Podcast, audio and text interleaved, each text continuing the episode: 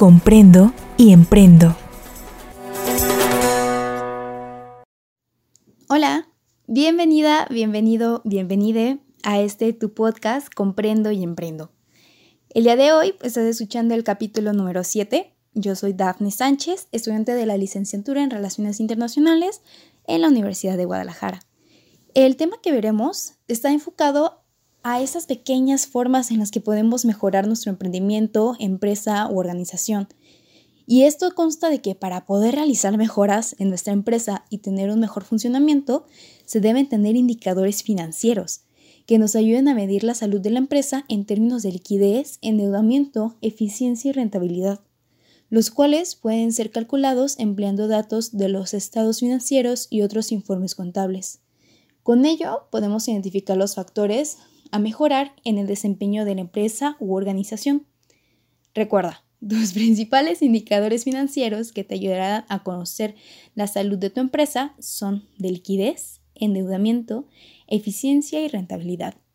De manera concreta y resumida, acorde a las definiciones que nos dan César Cepeda, Alfredo García y Juan Fernández en su libro Introducción a los conceptos fundamentales de la gestión de empresas sociales y solidarias, podemos decir que, básicamente, el indicador de liquidez mide la capacidad para generar dinero en efectivo y con ello cubrir los compromisos y obligaciones que se tienen en el corto plazo. El indicador de endeudamiento mide el monto de la deuda de la empresa u organización y la capacidad que se tiene para hacer frente a dicho endeudamiento. El indicador de eficiencia sirve para medir y evaluar la forma en que se están administrando los recursos y, de ser necesario, hacer ajustes para que la relación que existe entre los costos y los precios de los productos finales sean viables. Y finalmente, el indicador de rentabilidad, el cual mide las utilidades o ganancias de la empresa u organización y a través de él podemos calcular su grado de sostenibilidad. Pero recuerda, para que una organización sea sostenible, es necesario llevar a cabo una excelente administración de los costos y gastos, con la finalidad de generar utilidades. Sin embargo, no te preocupes por eso. En otros capítulos de este mismo podcast te enseñamos al respecto. Otro punto en el que puedes mejorar es teniendo una toma de decisiones democrática. Ahora bien, la forma en que se lleva a cabo las tomas de decisiones también es un factor que tiene potencial para mejorar dentro de una empresa u organización. La manera en la cual se puede realizar una elección de alternativas para solucionar o cubrir sus necesidades colectivas es tener una toma de decisiones democráticas, que mediante la participación de todos y todas las miembros se puedan dar aportaciones nutridas con conocimiento y experiencia de dichos integrantes para generar alternativas de solución más amplias y de esta manera también se cubre el trabajo cooperativo, el cual los autores del libro antes mencionado definen como el trabajo a través del cual la colectividad, es decir, los integrantes o miembros, producen bienes o servicios basándose en valores como la solidaridad, la justicia, la responsabilidad o la democracia. Siguiendo esta misma línea, de forma concreta, el trabajo cooperativo es la capacidad de los integrantes de una comunidad para coordinar una minuciosa planificación y una compleja interacción de todos y cada uno, donde cada elemento interviene aportando su talento y su tiempo con el solo fin de alcanzar el bien común. Algunos de los pros de incentivar el trabajo cooperativo son que los grupos se hacen más eficaces y productivos. Se optimizan las horas de trabajo y se gestionan mejor el tiempo, así como se mejora la comunicación evitándose errores y se enriquece la resolución de problemas al contar con puntos de vista distintos. el ambiente de trabajo mejora y asimismo también la motivación y el sentimiento de pertenencia a los integrantes de dicha empresa.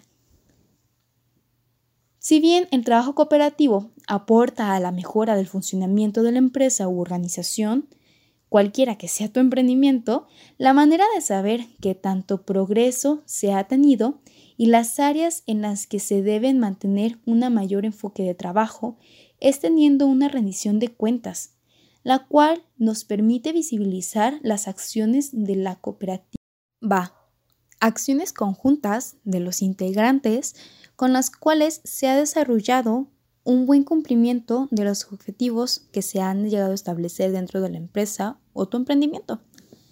Asimismo, debemos agregar la construcción de confianza. Es evidente que después de haber tenido una buena rendición de cuentas, pues se tenga una construcción de confianza, la cual es un elemento fundamental de las relaciones de cooperación. Para entender mejor la importancia de que se construya confianza en los equipos de trabajo, Julián Mesa A nos resume el informe ¿Por qué la confianza es clave para el éxito del equipo? Dicho informe de investigación fue realizado por el Center of Creative Leaderships y cito, Cuando hay confianza, las personas dan un paso al frente de manera voluntaria, trabajan de forma óptima, conjunta y eficiente, adoptan un propósito común, asumen riesgos, piensan de forma creativa, se ayudan mutuamente y se comunican de manera abierta y sincera. Cuando no la hay, las personas compiten por los puestos, acaparan la información, no asumen riesgos y hablan de los demás en vez de con ellos. Ahora, algunos tips que nos da Julián para aumentar la confianza en los trabajos de equipo son principalmente cuatro que serían predicar con el ejemplo, comunicar, admitir los errores y buscar el éxito del equipo. En predicar con el ejemplo se refiere más a los superiores o los cabecillas, los primeros que deben mostrar su confianza en sus colaboradores si quieren que esos también adopten esta actitud. En la comunicación es confiar con el equipo, lo que supone ser transparente con sus miembros, compartiendo toda la información que sea de su interés y nunca mentir al respecto. En la admisión de los errores, si el directivo desea que el grupo muestre una respuesta empática y colaborativa ante los fallos de los demás, es necesario que sea capaz de reconocer sus limitaciones y admitir sus errores.